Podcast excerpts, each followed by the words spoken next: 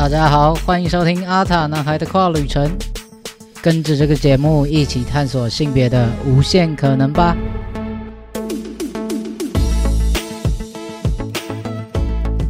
Hello，大家好，我是 David，欢迎收听今天第四十一集的节目啦。时隔了一个月吧，对，已经上一上一上一集是六月底的时候出了嘛。可是因为六月那个是我在泰国，所以是预录的，所以我到现在已经两个月没有录音。我刚光是要前面的 setting，我就弄了超级爆炸久，然后一一直一直弄都弄不好，然后连麦克风都不会塞，然后甚至我的就我摄影的东西也很乱，然后我找不到东西，所以今天这一支呢也不会，就这一集呢也没有 YouTube 的影片，大家就不用到 YouTube 去找啦。就现在这这集先先不看我，因为我现在也长得很丑了，对，所以没有没有影片，那就是呃大家就先听听听 Podcast 哦，熟悉一下 Devon 的声音，这样好。不晓得，就是大家过了这么久没听到我的声音，有没有什么不一样呢？应该是没什么差了。好了，总之呢，诶，现在现在大家听到这个已经是我录第二次的版本。其实我上礼拜已经录好了，但是后来这礼拜又又又经过了这个礼拜的时间，我又觉得，诶，又又发生一点事情，然后我心情上又有点改变，所以呃，明天就要呃后天就要上的节目，对我今天又想要再全部重新录一次，对，所以这是。第二次的内容，那总之呢，今天这一集呢，就是想要跟大家分享一下我这个月身边发生的事情，或者是我心情上的一些转变。从我去泰国，然后到回台湾，然后隔离，然后甚至到后面，呃，我一些个人生活上的事情，还有美术换证的议题等等的。反正我觉得这个月虽然我消失了，但是我觉得发生超级多的事情，然后觉得啊，好漫长，觉得啊，每天都。都很难熬这样子，所以就是这个月我也很少的在啊发 IG 啊，或者在跟跟大家分享东西，对我自己处于一个很混乱的状态。那准备好了吗？我们就出发喽！以防有些人还不知道，就是我在六月，大概六月中的时候吧，因为工作去了一趟泰国，对，所以从那个时候我就开始没有录音，然后一直到回来台湾，对。但是很不巧的就是，我在进到那个回回台湾那个旅馆的时候呢，就发现自己确诊。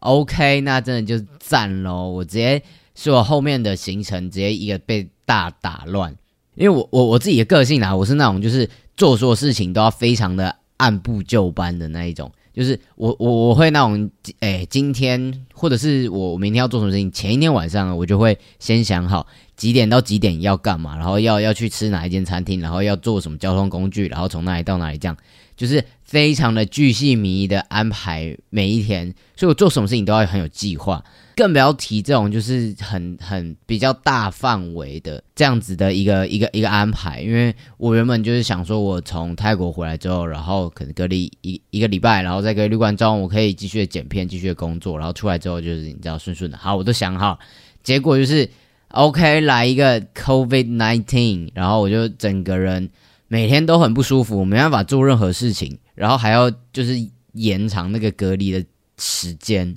所以一开始我在在在旅馆的时候，就是很已经很慌张，然后觉得很很心情很糟，很阿展，然后再加上就是身体真的很不舒服，那种感觉是嗯，不只是身体就是肌肉上的无力，还有心理上各种情绪上的那种无力感，是我做任何事情都提不起劲，然后完全不想不想碰。I G 不想碰手机，不想看跟其他人联络，不想传讯息，什么事情都不想做。我就这样，就是一直躺在床上，然后看一些废片之类的。你知道我隔离期间大概追了五出剧，然后看了两部还三部电影吧。然后隔离大概只有两个礼拜，我就看超级多，直接把以前没空看的全部都补回来。对，所以就是那个时候我就是完全不想动脑，然后完全不想做其他事情，就是整个人我觉得就是无力，就是非常非常的无力。一直到我就是哎康复，就是隔离结束之后呢，出关之后呢，好，我想说应该就是要回到正常的生活了吧。但是呢，很很无奈，或者说一些没想到的情况，就是呃，如果大家知道的话，就是我之前的工作其实是跟一个 YouTuber，然后还是跨女，就叫做艾莉，我是跟他合作，然后是帮他拍影片、剪影片这样子。那他。希望他之后想要去泰国去发展，就是会整个搬移到那边，所以我们也没办法继续合作。那当然，再加上啊，就是做 YouTube 这一行，其实它真的就是没有那么的稳定。你知道，它广告收益就是你你有片，然后大家喜欢你的片，观看量高，你才你才能够有收入，而且是。要到一定的量，你才能够有稳定可以支撑你生活的那种收入。那本来这件事情就不太容易了。那再加上就是因为那时候要去，他要去比赛，去泰国比赛，然后在出国前有很大一段时间也没办法拍片，所以很多东西都停滞。那简单来讲，就是我在这一段时间内其实是处于一个零收入的状态，所以是呃是非常的不稳定啊。所以后来就是各种各方面的考量之下。就决定我之后还是想要就是找新的工作，找一份正职工作吧。至少现在希望可以是比较稳定的，不管是生活的状态或者是收入都可以是一个平稳状态，不要这样大起大落。对，所以回泰国之后，就后来就解除了跟他的合作关系。那我就需要再找新的工作。那想到就真的要叹气。找工作这件事情本身就已经让人非常有压力了，就是就是各位在收听的各位一定一定都应该吧，还是有很多学生。总之找工作你就就已经会觉得很烦了，就是觉得呃每天都很紧张，处于非常紧绷的状态。那更不要提跨性别者在职场上职场议题这件事情，又会有更多的困难。光是我要在人力银行上面。我的履历上面，然后我要秀我的我的基本资料这件事情就已经很烦，因为呃，我一开始注册账号的时候，其实就是要用身份证字号去注册，所以他就哎，你是二开头的身份证字号，所以你就是一个女生，所以在我的履历上面，他就直接帮我填入性别女，而且这个是不能够更改的，不能改就算了，他还不能选择我不要显示，所以只要我把我的履历公开。或者是我主动投递我的履历，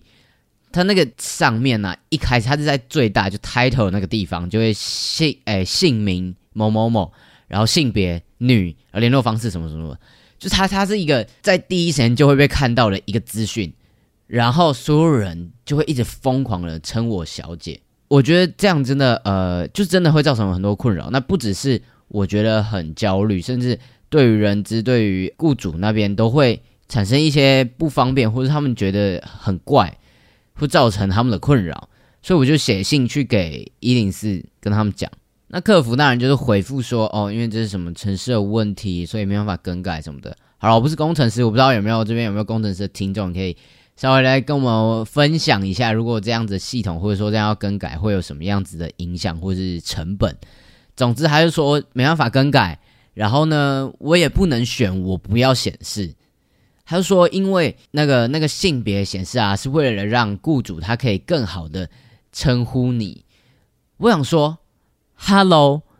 你没有你没有意识到这个问题吗？现在就是因为他用错了称谓称呼我，所以才造成我的困扰跟他的困扰。你知道很多很多人，他打电话来的时候，他就说：“哦，请问是邓小姐吗？”然后我说：“哦，我是。”然后他就说：“哈，呃，我可我可以清楚的感觉到他有一点迟疑。”然后他又会再问一次，请问是某某某小姐吗？他觉得是我听错吗？还是他听错？总之他就会很明确的再确认一次是某某某小姐吗？然后我真的是很无奈，我就说对，我是。那个前面光是一个第一个开头就会就就会让人觉得很不舒服，然后他们也会觉得有有点疑虑，然后甚至到后后面我去面试的时候，去看到面试官看到主管的时候，他们也说哦，邓小姐您好，然后我就呃。嗨，你好。然后他们就嗯，什什么意思？所以这个是这是邓小姐吗？还是什么的？然后就会真的会有各式各样的尴尬，甚至我我接到电话是他打来说哦，请问这是呃邓小姐的手机吗？然后我说哦是，然后说哦好，那他刚刚呢，他这几天有投递履历到我们公司，然后我们想要邀请他来面试，然后再麻烦你转达他，然后就把电话挂掉了。在那个当下，我直接甚至被当成不是本人。就是这种情况也是有，所以这个很不必要，甚至因为现在性别平等法，就是你你雇主也不能因为他是男生是女生，然后你就不雇佣他嘛。所以这个性别这件事情是非常非常非常不必要的一个资讯。对我来讲，我觉得对，至少可能在我这个行业也是这样。所以这个东西就是根本就不需要显示的东西，然后你硬要在写在上面，然后还不能关掉，然后造成我的困扰，造成人质的困扰，造成雇主的困扰，造成全世界的困扰。好，我真的就是真是越讲越气。我那时候打那个信也是打了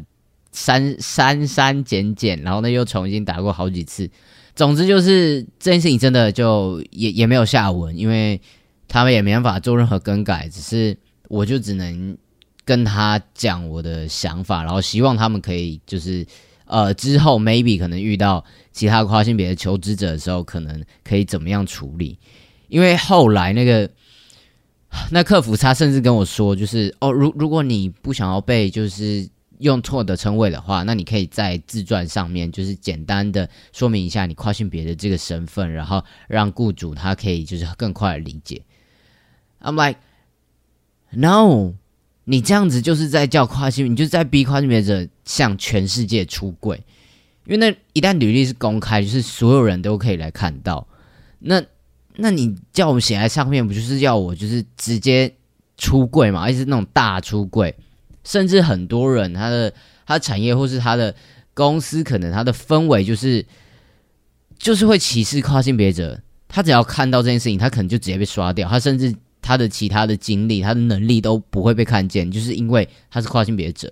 所以，当性别这件事情可能他不是最最主要，或是他不是那么必要知道的资讯的时候，可能我的工作能力、我的经历。这才是一份工作，他们在找人的时候看重的东西嘛？那为什么我们一定要把这秀在上面？哎，真的是完全没有必要。就像那个客服说，哦，只是为了让就是雇主、企业主可以更好的称呼你，但这这是超没必要啦。然后就啊，好算。那我觉得就是他们真的很少遇到这样的情况了，所以最后虽虽然我还是觉得很阿杂，但是就是还是好好的，就是很委婉他说。maybe 你可以怎么样去去回复这样的一个情况？因为老实说，我是一个算是已经公开出柜的人，你要我面对这件事情要这样处理，我可能还可以接受。可是有很多不是这样子情况的跨性别者，你如果这样子跟他讲话，你真的是，真的是，真的会是一种伤害。真的，即使你不觉得，其实你的出发点是好的，但是这真的会造成某些伤害。那还是希望他们客服端可以有更多一点点的敏感度，大概就是这样子。所以呃，找工作是一个压力，然后在上面遇到了一些性关于性别的一些困扰，也是一个压力。甚至后来还有就是我去去面到面试的环节，然后到更更后面的环节之后，我开始最近会有一些想法是，呃，我好像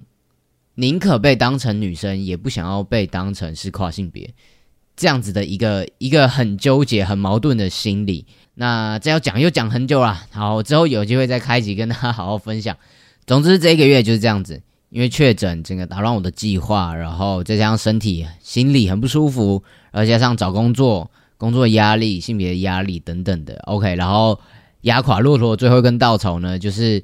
前一周大家不知道有没有看到，就是台湾同志游行的社群，他们有发了一篇文，就是说他们支持免诉换证，大概是这样子。那在 F 一那边就大爆炸了嘛，然后就整个整个就烧烧烧烧，然后越烧越大。那不只是社群上面啊，连很多我平常有在一些关注的呃性别平权的团体，或者是一些大家会有都是一些志工啊，或者平权运动者的一些群组等等的，也开始在讨论这件事情。那当然有支持的，也会有反对的，有理性的，也会有非常的不理智的人，然后那种很反跨、很恐跨的言论也是满天飞。所以即使我不去找来看，我不去碰，它还是会一直你知道往我身上烧过来那种感觉。而且老实说，我自己也会很纠结，就是说我在做阿达男孩的，不管是 IG 的内容，或者是 Podcast 或者 YouTube 等等的，我觉得我在帮助别人，然后我也在帮助我自己。我在透过这样子的一个。输入跟输出的过程当中，可以更好的去探索自己，然后也可以跟别人互动，然后去去知道怎么样走下一步等等的。我觉得这这个过程对我来讲是舒服的，是好的。可是我如果要做创作的话，我不可能远离这个社群，我不可能就是站在外面置身事外，然后在那边高谈阔论。我一定是深入社群，了解大家的处境。毕竟我自己也也也是在这样子的一个环境里面，然后我才可以去做更多的讨论，去发声。但是这个月来，我又会觉得，当我太靠近这个社群的时候，又觉得很烫，就觉得要要烧到我了。但这种烧也不只是就是议题上面的烧了，还有各种各式各样对于性别的焦虑，对于跨性别者的这样子一个身份的不安或是疑惑等等的。我越去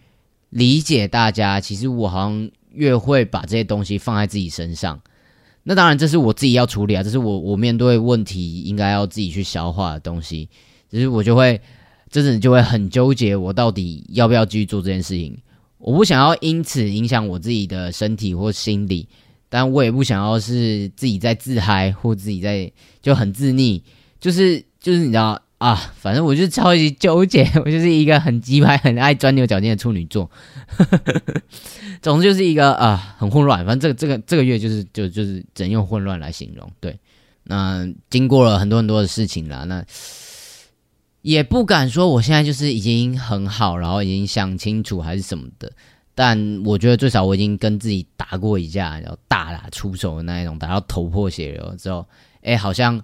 慢慢的可以理清楚一些事情啊。那当然也很感谢所有一直陪我聊天或是开导我的听众，还有读者们，还有 IG 上一些朋友们。总之就是大概过了这一个多月的打架，然后一个多月的整理，我已经。慢慢的，诶，找出新的方向，就是包括我的阿男孩接下来要怎么做，然后我的生活上可以有什么样的调整，然后，诶，我的工我也找到新的工作了，就很幸运，就是已经找到一份我们觉得蛮理想的工作。总之就是生活一切都慢慢的步上轨道，然后我就想把第一个就先想把 podcast 拿回来做了，对，那希望我可以从八月开始慢慢的找回做 podcast 的这样子的一个节奏。对，但就是慢慢的，因为其实这个月我也颇忙的，除了新工作要慢慢适应之外，因为我在呃八月二十号的时候是同志人民热线的那年度感恩会啊，对，那我非常非常荣幸，然后也非常非常有压力的，就是担任了今年的主持人之一这样子，所以这个月可能会啊稍微有一点点忙，要准备这些事情。那关于感恩会的所有的资讯呢，我 IG 都会不定期的跟大家分享啊。那在这一集的资讯栏或是我 IG 的首页链接里面都会有，也非常欢迎大家去看。那除此之外呢，就是我刚刚提到，就是接下来阿塔男孩可能会有新的尝试嘛。对，那第一步呢，就是希望可以听听大家的故事，因为在这之前已经四十集了，都是我自己一个人在讲，很像一个好听一点说书人啦，难听一点就是一个一直在自言自语不知道在干嘛的人。对。那接下来我想要就是多听听他的故事，然后呃，希望大家就是可以写信给我，对我在我的这届资讯栏或是我的 IG 首页都会放链接，那就是一个表单啦，那大家可以跟我分享所有你的故事，不管是跨也好，非跨也好，你知道跨性别这件事情只是每一个人生命中的一小小小部分，我生活还有很多很多的面向，而且跨性别也不只是跨男，不是只有像我这样子的人，跨性别有很多很多不同的面貌，所以。这些故事，你这这封信，它不一定要是某个样子，就是你只要分享说你想分享的事情，它也不用是你跨的焦虑，也不用是你跨的进程什么的都不用，就是你晚餐吃什么，或者今天天气很烂，然后老板又很鸡掰什么，这种事情也可以分享，真的没问题。我想多听到一点大家的东西，对，就是呃，其实有很多的听众也会跟我说，哎，想要听听看不同人的故事。其实这个世界就是就是这样嘛，非常的多元，那每个人故事都非常精彩，那就欢迎大家来跟我分享了，好不好？好啦，那今天差不多就先到这边啦，稍微跟大家分享一下我这个月以来大概发生了什么事情，还有呃关于跨性别的职场议题这件事情呢，简单的谈一下。那之后我觉得我会再花更大的篇幅再去好好跟大家说这件事情，或甚至是找人来聊之类的，对。啊，对，因为之后除了写信之外，我也希望可以再找其他的来宾一起来跟我分享，来我们来聊聊天这样子。所以，如果大家有想要听谁一起来跟我聊天，或是想要许愿、想要毛遂自荐，都可以，都非常欢迎，好不好？一样到我的呃 IG 首页链接下面都有那个表单。好啦，那今天差不多就先到这边啦。阿塔男孩的跨旅程不定期出发，我们就下一集再见喽，拜拜。